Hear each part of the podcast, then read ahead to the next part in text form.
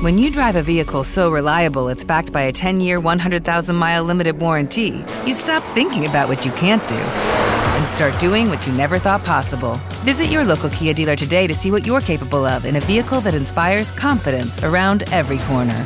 Kia, movement that inspires. Call 800 333 4KIA for details. Always drive safely. Limited inventory available. Warranties include 10 year 100,000 mile powertrain and 5 year 60,000 mile basic. Warranties are limited. See retailer for details.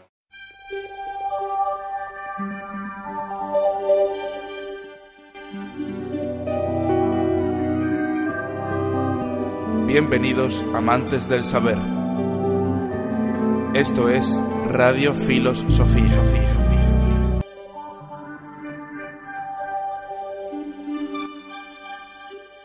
Buenos días amantes del saber, bienvenidos a un programa más de Radio Filosofía y en concreto a este programa extra que os preparamos siempre con muchísimo cariño para todos vosotros que nos prestáis vuestro apoyo. Y hoy vamos a tratar una cuestión también de radical importancia, teniendo en cuenta que hablamos de filosofía y teniendo en cuenta también que estamos llegando al final de los programas ordinarios de Radio Filosofía. Esto no quiere decir que vayamos a dejar de emitir programas extras ni que vayamos a dejar de emitir contenido. Y por supuesto, dentro de poco, ya lo estamos preparando, estaremos con la tercera temporada de Radio Filosofía, en tanto y cuanto no dejaremos, insistimos, de daros filosofía. La cuestión que nos ocupa hoy, vamos a ir a la raíz auténtica de la filosofía, porque la mencionamos muchísimas veces a lo largo de todos los programas, pero ¿qué es la filosofía? ¿Por qué filosofía? ¿Para qué la filosofía? Los para qué seguramente son los más difíciles. Eh, si abordamos esta cuestión es porque nos estamos acercando a un momento de transformación en este proyecto de difusión.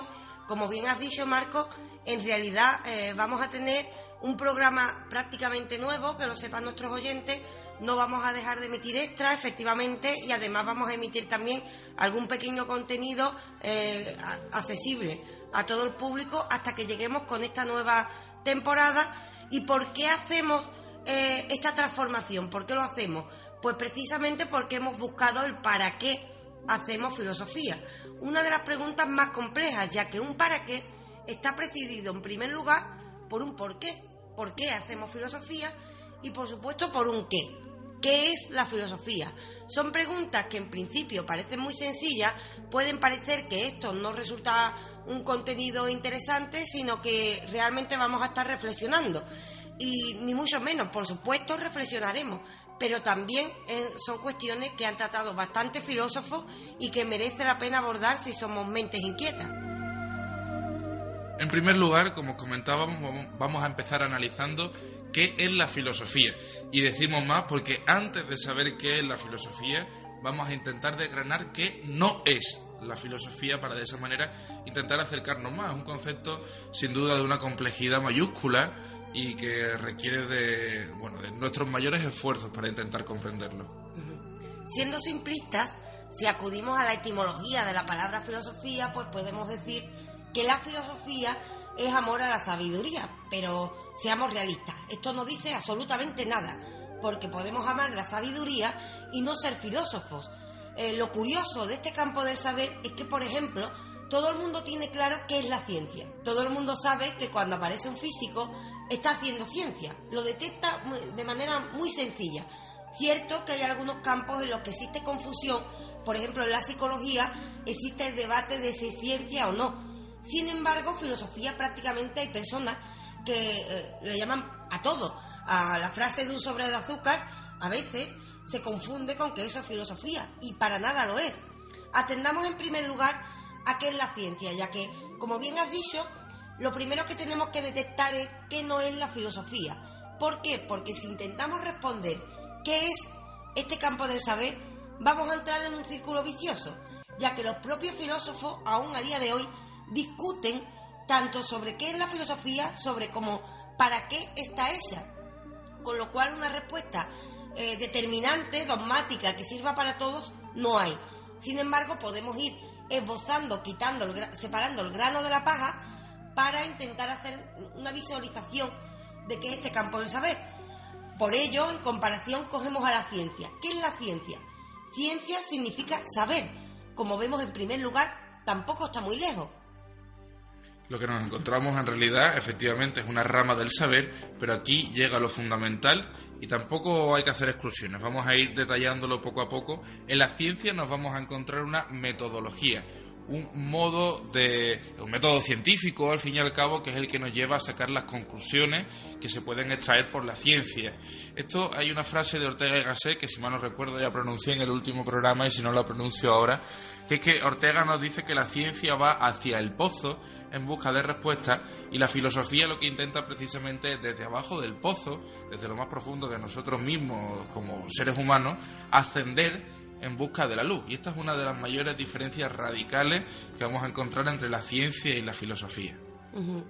Y además hay que tener en cuenta algo. Normalmente, si vamos a las discusiones sobre la diferencia entre ciencia y filosofía, es común que incluso exista la, la, la discusión sobre si la ciencia es hija de la filosofía o no. Si vamos a ella, será muy fácil ilustrar las diferencias, ya que por un lado es hija de la filosofía y la ciencia? Pues bien, vamos a ponernos en el caso de la medicina. La medicina siempre ha existido. Esta es una cuestión que parece fácil responder, pero no lo es tanto. Eh, si vamos a, los manuales de historia, nos dirán que realmente la medicina, tal y como la conocemos, nace con Hipócrates y nace en Grecia eh, un poco después de que surja la filosofía, con lo cual sería hija de este pensamiento crítico. Sin embargo, vayamos a los chamanes. Los chamanes ya intentaban curar en la época, en la más remota antigüedad. Esto es una protomedicina, es un intento de hacer ciencia. ¿Qué ocurre? Que el chamán, a través del mito, convencía a la persona en concreto eh, de tal forma que finalmente tenía efecto sobre su psique y de, esta manera sobre su cuerpo. Pongo un ejemplo muy sencillo, eh, que está estudiado en la antropología el caso de los partos. Los partos, el chamán lo asistía, eh, depende también de la cultura, también normalmente era por matronas o chamanas, pero eh, vayámonos a un caso hipotético para entender, esta, para visualizar este caso. Eh, en el parto, el chamán cuenta un mito a la mujer que va, está a punto de parir y le explica que va a salir de ella la parte negativa de su cuerpo y también va a salir la vida. La vida es ese bebé que está a punto de llegar ¿Te está gustando este episodio? Hazte fan desde el botón Apoyar del podcast de Nivos. Elige tu aportación y podrás escuchar este y el resto de sus episodios extra. Además, ayudarás a su productor a seguir creando contenido con la misma pasión y dedicación. Every day, we rise, challenging ourselves to work for what we believe in. At U.S. Border Patrol, protecting our borders is more than a job. It's a calling. Agents answer the call, working together to keep our country and communities safe. If you're ready for a new mission, join U.S. Border Patrol and go beyond. Learn more at cbp.gov/careers.